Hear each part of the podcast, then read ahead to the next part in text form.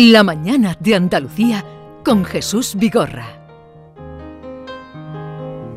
It's a little bit funny, this feeling inside. I'm not one of those who can easily hide. I don't have much money, but boy, if I did, I'd buy a big house where we both could live. 11, 4 minutos de la mañana y esta última hora, mm, en fin, está plagada de gente interesante. Eh, como el invitado que tenemos, Juan del Val. Buenos días, Juan. Hola, ¿qué tal? Buenos días. ¿Qué ¿Cómo tal estáis? estás? Pues muy bien, recién llegado a Sevilla, por lo tanto, bien.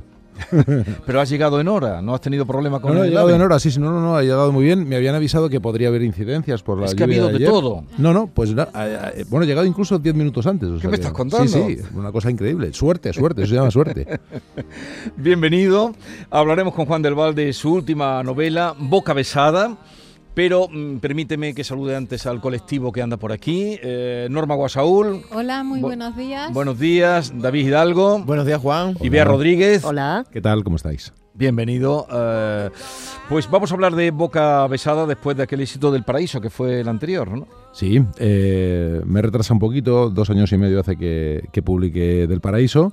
Y, y bueno, pues ahora estoy encantado. Está casi, casi salida del horno, salió el 27 de septiembre. Y bueno, arrancado de maravilla, que es algo, es algo importante porque eh, una vez que ya sale al, al mercado y ves un poco la respuesta, pues te pones muy feliz. Y esta es tu sexta novela. Sí, cuatro en solitario y dos que, que hice con Nuria. Esta es la, la cuarta en solitario y bueno, voy más o menos cada dos años. Me encantaría ir un poco más deprisa, pero soy, eh, soy incapaz de, de escribir más con todo lo que tengo. No, no, por eso digo que lleva ya buen trajín. Sí, sí, sí. Eh, Boca Besada, eh, el título sale de un cuadro, ¿no? Boca Besada es el... Claro que no hay ninguna falta de ortografía en la portada. Es, una sola palabra, no son dos. Entonces es un nombre propio, es el nombre de una productora de series de, de televisión que tiene, que tiene ese nombre y es el sitio, el escenario donde van, eh, confluyen eh, varios, varios personajes pues de todo tipo, de toda condición. Y efectivamente, eh, tanto el cuadro que vemos en la, en la portada es un cuadro que tiene algo que ver en la trama de la novela. Y Boca Besada es esa, eh, algo que a mí me, me sugería cosas buenas, que es cómo se te queda la boca después de dar un beso cuando eh, la mujer tiene carmín. Eh, cuando tiene carmín... eh, y, bueno, se, y se restriega y de repente todo, Eso todos los labios se empapan de... Que eso es buena señal. Sí, claro, es una Eso cosa parece- bonita. Un eso beso, un beso siempre es una cosa, siempre es una cosa bonita. Con Es un- sentido, ¿eh? Con Eh, sentido. eh, claro, por supuesto, por supuesto. Eh, es el nombre de una productora en la que hay muchas historias de amor y en todas las variables, entre parejas heteros, homos, del amor en la tercera edad, de las relaciones de amistad, de las relaciones de padres e hijos. ¿Querías hacer un campo de experimentación de todas las posibilidades de relaciones? Bueno, eh, en realidad la novela habla de la vida. Suena un poco pretencioso, pero es, es cierto que, que habla de todo y por supuesto es cierto que, que hay mucho amor en la, en la novela. Esta me ha quedado tierna, ¿sabes? y, y es cierto que, bueno, hay, hay amores, creo que uno verdaderamente profundo y total, que es en una pareja mayor. Sí que hay relaciones entre padres e hijos que a mí me suelen interesar bastante. Y bueno, sí, mucho amor, entre otras cosas.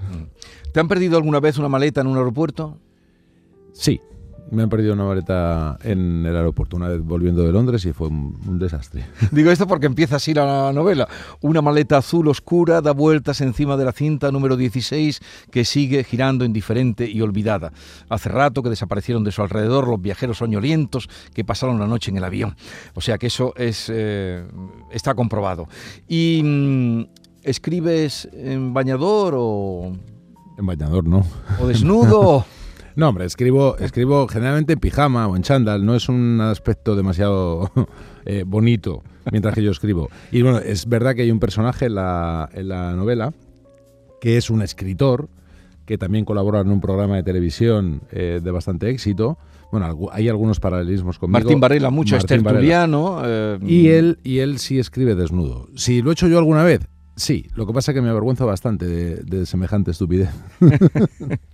Bien, pues vamos a abrir ronda de preguntas con Juan del Val. Bueno, es una, una novela con personajes muy reales y es como un puzzle que se va organizando. Me parece mm, que está bien escrita, sinceramente, está, está muy bien el, el desarrollo y mm, no sé si, porque al hablar de, eh, de determinados temas, si has querido dar, si te has sentido con alguna obligación, por ejemplo, el tema trans, eh, el tema de Adela, eh, el tema de que haya, haya una pareja de lesbianas, que no... ¿Te has sentido obligado de alguna manera a dar visibilidad a esos colectivos que todavía están estancados? El tema de la prostitución, porque tú tocas un tema de una prostitución que parece que no existe. Sí. si- A ver, no, yo, yo jamás escribo con obligaciones. Nunca. O sea, en eso soy bastante ingobernable. No, no. Eh, Yo escribo de lo que me rodea, de lo que veo, de lo que siento, pero no. Y por supuesto expongo las cosas. Tampoco pretendo hacer ninguna tesis ni nada que tenga que ver con eh, vi- ni siquiera visibilizar problemas. Son personajes a los que les suceden cosas. Sí hay algunos que me interesan mucho. Por el caso, de- eh, por ejemplo, el caso de Adela que nombras. Adela es una mujer que nació, nació niño.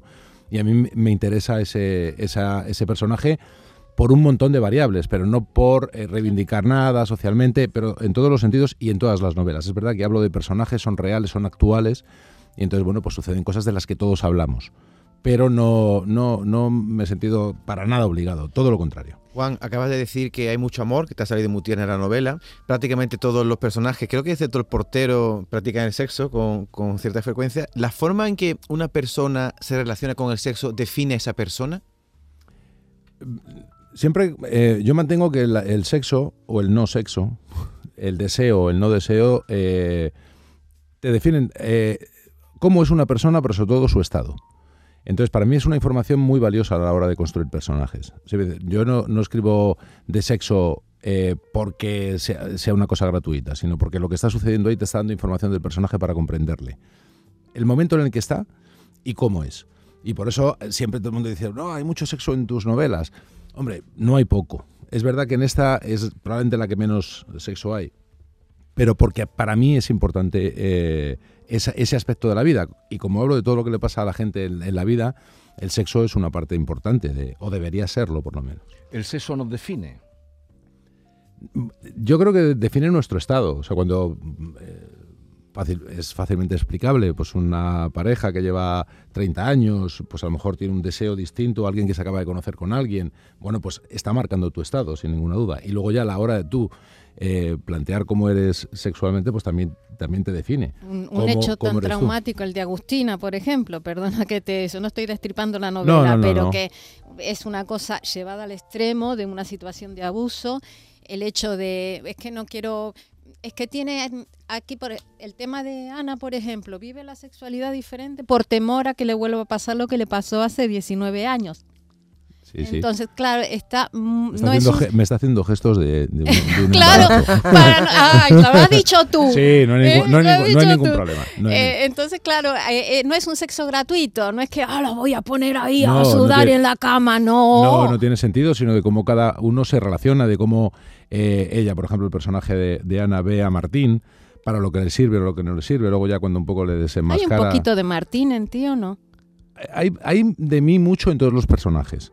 Es decir, eh, es verdad que con Martín he jugado de manera perversa, pues imagínate, un, un escritor que su última novela estaba basada en una organización de lujo que se va a llevar una serie de televisión, que trabaja en un programa de televisión eh, de éxito y que hace una novela, pues evidentemente he jugado a que, a que sea yo. Y sí que tiene cosas Martín de mí, por lo menos en lo, en lo en externo. el mundo audiovisual, que es donde tú Claro, te mueves. pero, pero yo, yo tengo de muchos personajes. Fíjate, eh, sin desvelar nada, yo hay un, un personaje del que más tengo, que es Carlos de niño, antes de ser Adela. Ese niño se parecía muchísimo a mí.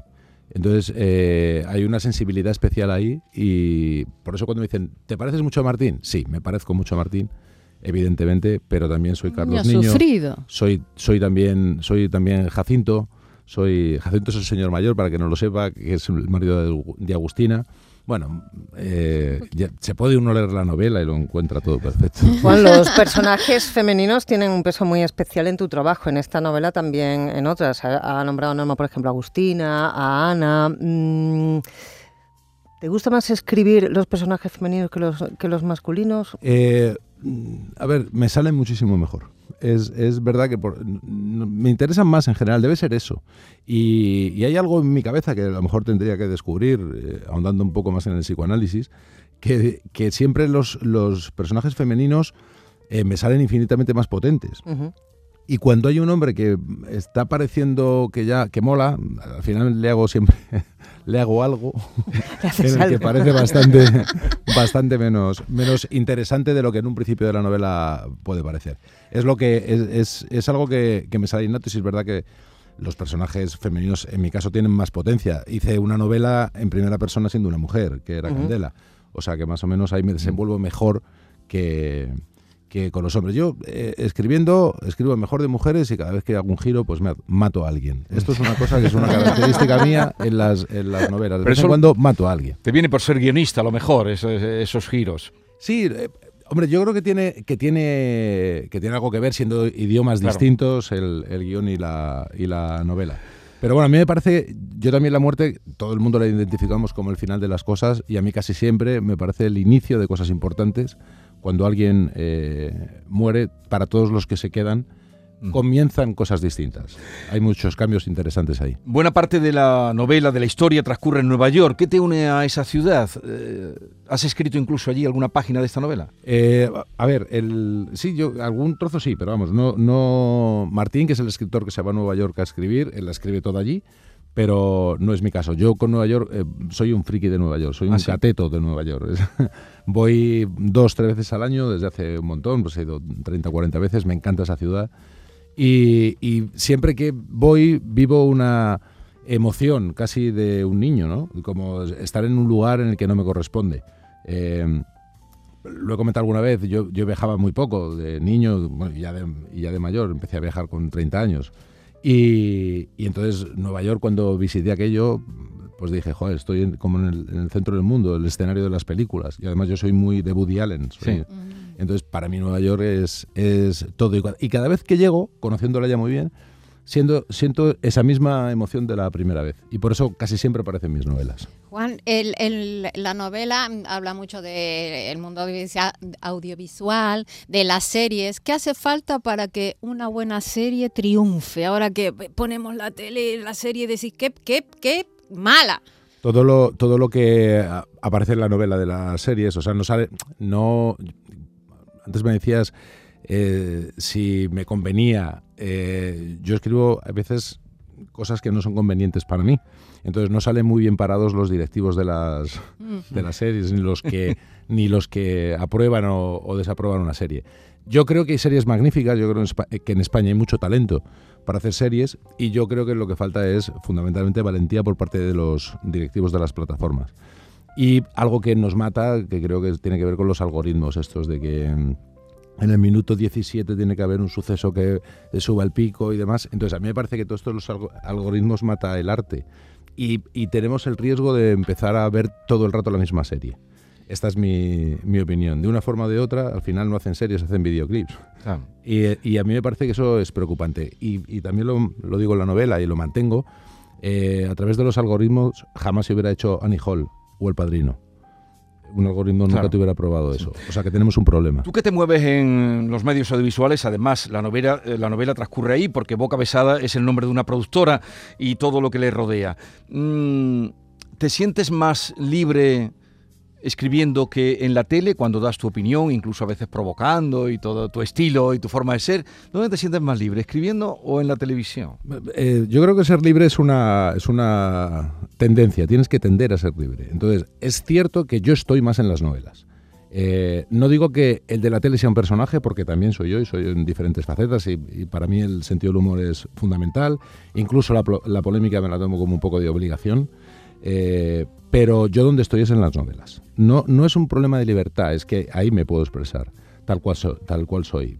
Eh, hay una parte, de- sobre todo de, de sensibilidad, que es mucho más difícil de sacar en, en televisión, por lo No menos hay en determinados tiempo no, claro, y, y en determinados formatos. Y, y yo entero estoy en las novelas. Pero no hay duda, Juan, que eres un buen escritor. De hecho, esta es tu sexta novela. La anterior creo que se convirtió en la séptima más vendida del año 2021. Pero como dice Jesús, pues también te conocemos. Tu fama viene mucho por ser tertuliano, ¿no? De ese programa de, del hormiguero. Eso te ayuda también bastante a ser famoso y a vender libros, ¿no? Eh, yo sobre esto tengo, tengo bastantes dudas. Y te digo por qué. Claro, evidentemente cuando la gente te conoce, te permite promocionar lo que tú estás haciendo, que ya es bastante difícil para un escritor, porque es verdad que eh, hay veces que se sacan novelas y prácticamente nadie se entera que la ha sacado. Eso en mi caso yo solo tengo ganado, porque si voy a promocionar al hormiguero o me llamáis aquí para hablar de esta novela, pues eso ya es un paso importante. Yo respecto a, luego las ventas y que los libros funcionen o no, eso no tiene nada que ver porque y cualquiera que esté un poco en este mercado sabe que a la semana y media como aquello no funcione y no le guste la novela y uno se lo cuente a otro, la novela se cae estrepitosamente y eso es algo con lo que, se, con lo que las editoriales cuentan. Y luego hay mucha pose en el mundo de, de los libros. Y, pero hay una cantidad de complejos y de, y de complejos de, superioridad. Que ¿Qué te refieres con pose? ¿Pose qué es? Pose es que si tú eh, escribes y no tienes cara de escritor, si tú escribes, pero eh, estás en un programa eh, masivo de muchísima audiencia, la gente la gente de los complejos pero ¿cómo va, ¿este cómo va a escribir bien? Pues, ¿por qué? Insisto, por complejos y por pose. Eh, al final, la gente suele eh, ser bastante sabia. Y si te leen, será porque les gustas. Y hay algo, y también ese complejo de superioridad, de no respetar lo que lee la gente, de no respetar lo que ve la gente a mí me hace mucha, mucha gracia. Yo creo que los, los libros están ahí, me encantaría que muchos no llevaran firma y luego veríamos a ver verdaderamente cuál gusta más o cuál vende más. Em, tú has hecho una novela coral en, esta ocasión. Eso no sé si es más difícil que centrar toda la historia en dos o tres personajes o en un único personaje o, tener que, porque hay mucho de observación, pero me imagino que también hay muchísimo de, invención y de, imaginación. ¿Qué, ¿Qué supone para ti escribir de esta manera diferencia? Eh, de otras. O sea, por ejemplo, yo he escrito novelas en, primera persona con un personaje sobre el que pivotaba absolutamente todo y, por ejemplo, Del Paraíso o Boca Besada son novelas corales. Eh, tiene ventajas y tiene inconvenientes. Cuando hay un narrador omnisciente, tienes ventajas a la hora de, describir determinadas situaciones.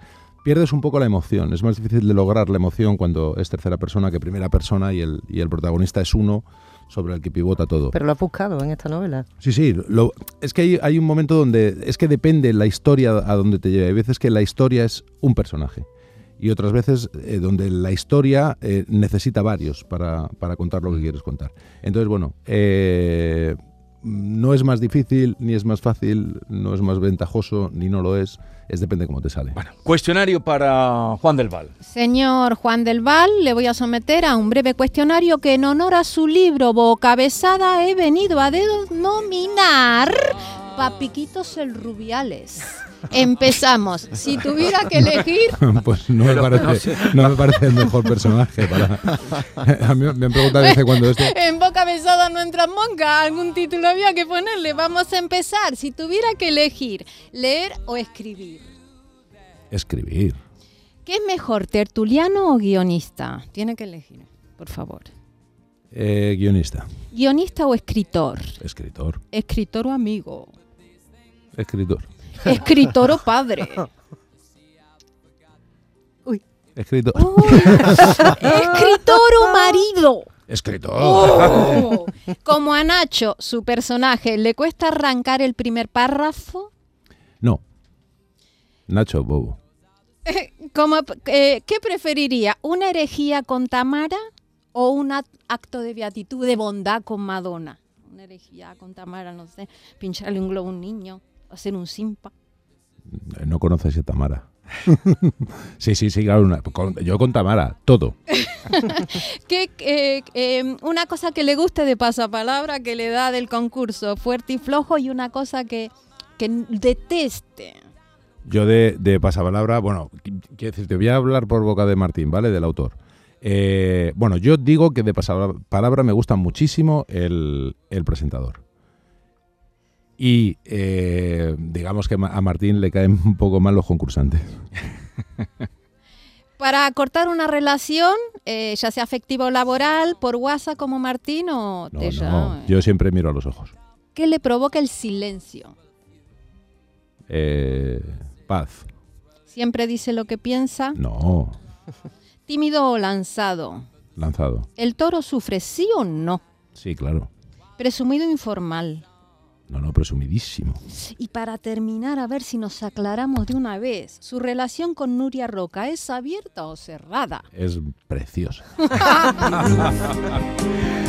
Eh, si quieren acudir y encontrarse con Juan del Val, estará a las 7 de la tarde en la Fundación Cajasol, en el Teatro de la Fundación Cajasol. Allí va a tener lugar la presentación del libro, 7 de la tarde. Siete de la tarde. Me hace muchísima ilusión esta, esta presentación por el lugar, ¿no? Porque es, es el- conoces? Es un sí, sí, sí. Ya he estado haciendo mano a mano con mi amigo José, José Enrique Ah, Moreno sí, y con sí, Juan Ortega. Y me encanta el lugar. Yo tengo muchos vínculos con, con Sevilla, de muchísimas amistades, y me apetece mucho presentar. Estoy nervioso ¿eh? para, ¿Sí? para esta tarde. Estoy nervioso y me encantaría que fuera eh, mucha gente del Teatro Seguro. Cajasol. Luego me quedaré firmando hasta el último ejemplar. Y yo creo que vamos a pasar algo, un rato. Fíjate, te voy a decir una cosa respecto a, a las presentaciones y concretamente esta. Me han ofrecido el, el hacerla por streaming Sí. para que se pueda ver. Y, y, eh, me he negado, porque creo que ahí vamos a crear un clima en el que voy a decir bastantes cosas que seguramente no se podrían publicar ni quiero que exista ningún vídeo. Entonces eh, voy a ser yo en estado absolutamente puro. O sea, tú que eres tan bomba. televisivo, encuentras que eh, el, eh, el directo, con- mirando los ojos de las personas, eh, tiene un añadido que no lo da la televisión. sí, sobre todo porque vamos a hacer una... Voy a hablar todo lo que me apetezca hablar sin pensar que alguien me está grabando. O sea que yo creo que sería interesante para quien quiera ir. Se lo Si hubiéramos bien. empezado la entrevista por ahí, a lo mejor hubiéramos ido por otro lado. Oye, Juan, 10 Juan segundos, del Val. 10 segundos solo, ya que hemos nombrado a Tamara Falco. Defíneme a Tamara en una frase. eh, completamente distinta a, a todo lo que veas, eh, tiene una energía especial y hay veces que yo la considero como un accidente de tráfico. En un sentido de decir, hay veces que dices, Joder, ¿para qué la voy a mirar? Pero no puedes dejar de mirarla. Esa es Tamara. ¿Te has enterado ya? La verdad que ¿Quieres me ha dejado en shock la Sí, sí, respuesta. Él de quien está Dale, una- enamorado. dale una vuelta. dale una Él, vuelta. él de quien está enamorado es de Isabel Díaz Ayuso. No sé si quiere Mm. decirle algo, si la has tratado. Suspiro por ella. Sí, sí, yo, yo he tratado a. ¿Es tan guapa persona en- como por la tele? Es una mujer muy atractiva. Me da todos los días la vara con Isabel Díaz Ayuso. Bueno, pero- Tamara No también tiene su belleza, ¿eh? Hombre, muy guapa. Se acabó. Eh, Juan del Val, que tenga una feliz estancia en Sevilla. Disfruta del día que va a estar hoy muy distinto a como estuvo ayer. Así es que disfrútalo. Muchísimas y a las 7 gracias con todos. todos los que acudan a, a la presentación de tu libro. Fenomenal, gracias. En un momento estamos con el gran Vico, nuestro filósofo de guardia, y luego terminaremos la semana y el programa con la visita de María Peláez. This is the song. It may be quite simple, but now that it's done, I hope you don't mind. I hope you don't mind what I put down in the words. How wonderful life is while you're in the world. Esta es La Mañana de Andalucía con Jesús Vigorra, Canal Sur Radio.